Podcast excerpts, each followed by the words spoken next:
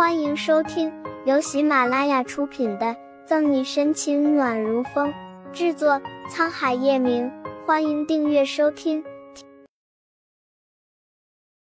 第五百四十章，听说程先生醒了，一计不成，庆熙然再试一计。哎，玉玉最喜欢吃桂花糕，说不定她闻到味道就会醒来，也不知道湖州哪里有卖。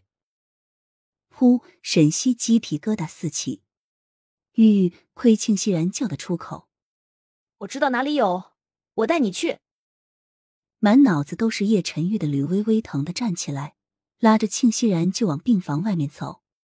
病房重新恢复安静，沈西嘴角抽搐。吕微微这样没脑子的人，到底是怎么考入警局的？嗯，沈西还在感慨吕微微的没脑子。床上的叶晨玉轻轻低吟了一声：“陈玉，你醒了。”声音虽然很轻很低，沈西却清清楚楚的听了个真切，面色一喜，抬起沉重如灌了铅的眼皮。叶晨玉好久才适应病房里的光。小小溪，氧气罩里，叶晨玉的声音阴哑厚重。叶晨玉大概还记得之前的事情，沈西在查案子的时候。突然冲出一名歹徒，歹徒手上拿着一把匕首，正是致命关头，他不管不顾将身旁的沈西挡在了身后，再然后他就昏迷了过去。我在，我在。幸福来得太突然，沈西喜极而泣。他从未发现等待是这么漫长的过程。别哭。叶晨宇动了动手指，想抬起手给沈西擦眼泪。但一点力气也使不上来。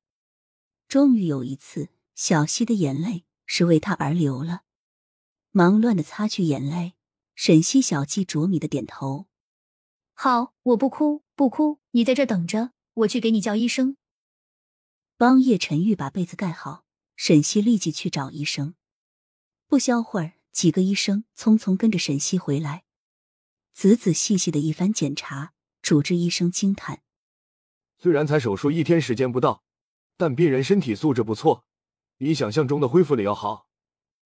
按照他们预计，叶晨玉最起码也要等到晚上才能苏醒。没事了就好。确定叶晨玉真的没事了，沈西露出这几日你的笑容。病人虽然现在苏醒，但伤口还没有愈合，可能还需住院一个月。这段时间一定要避免辛辣食物。情绪上也要控制好，不宜过于激动和难受。好，我会注意的。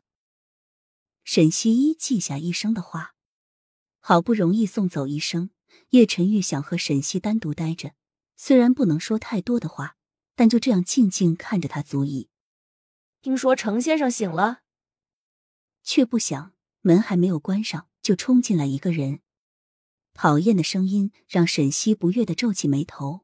心里升起无名之火，这吕微微手段还真不一般，居然连医院里都有她的人。后面犹豫了几秒，才敢进来的庆熙然歉意一笑：“不好意思，沈队长，这个女人比想象中还要难缠。不过你放心，我什么都没和她说，只告诉她陈玉叫程玉。”庆熙然好不容易骗走吕微微，这女人一直试探叶晨玉的消息就算了。还想从沈西下手，实在招架不住，才和他说了一个假名字。在警局的这段时间，见识过吕微微的本事，沈西没有怪秦熙然。程先生，你醒的就太好了，这两天我可担心死你了。吕微微眼眶泛红，说出的话，不知道的人还以为他和叶晨玉关系不一般。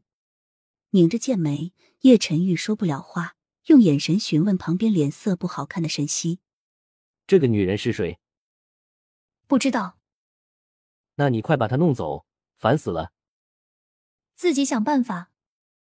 怎么了，程先生？你眼睛不舒服吗？吕微微关心担忧的伸出手，毫无顾忌的帮叶晨玉揉着眼睛。程先生不用担心，我之前听学医的朋友说过，一个人昏迷久了，眼睛容易疼，我帮你揉揉就好了。